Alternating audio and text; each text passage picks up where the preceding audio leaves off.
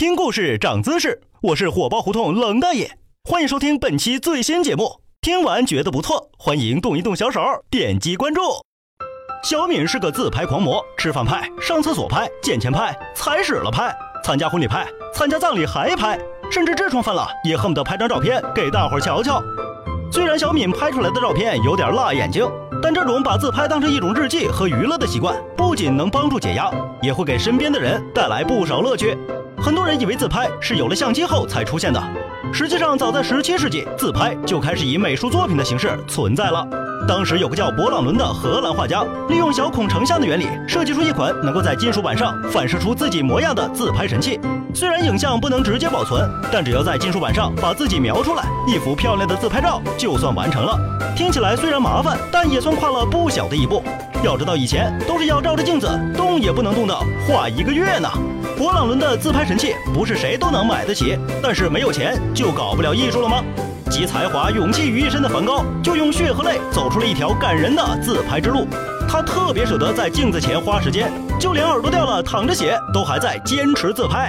先不说那幅割耳朵后自画像的艺术价值，单是这份忠于艺术的精神就已经值得我们膜拜了。梵高那幅缺耳朵的自拍都进博物馆了，你现在还认为长得丑就应该少照相吗？要我说。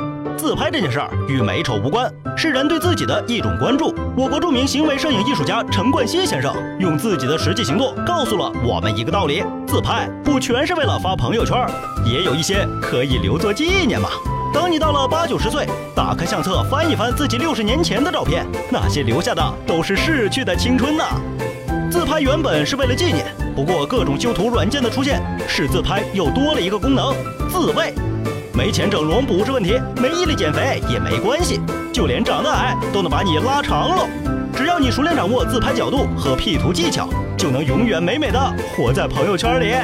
不过我觉得凡事都得有个度，美化的太过分，还不如直接发一张明星海报实在呢。你们追求美我不反对，但是 P 的连你妈都认不出来，还总发出去骗网友，就没什么意思了吧？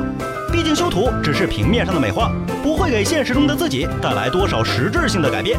适当的修一修，娱乐一下是个非常好的解压方式。要是把这事儿当成事业干，可就有点发起狠来连自己都骗的嫌疑喽。想了解我的私生活，请关注微信公众号“火爆胡同”。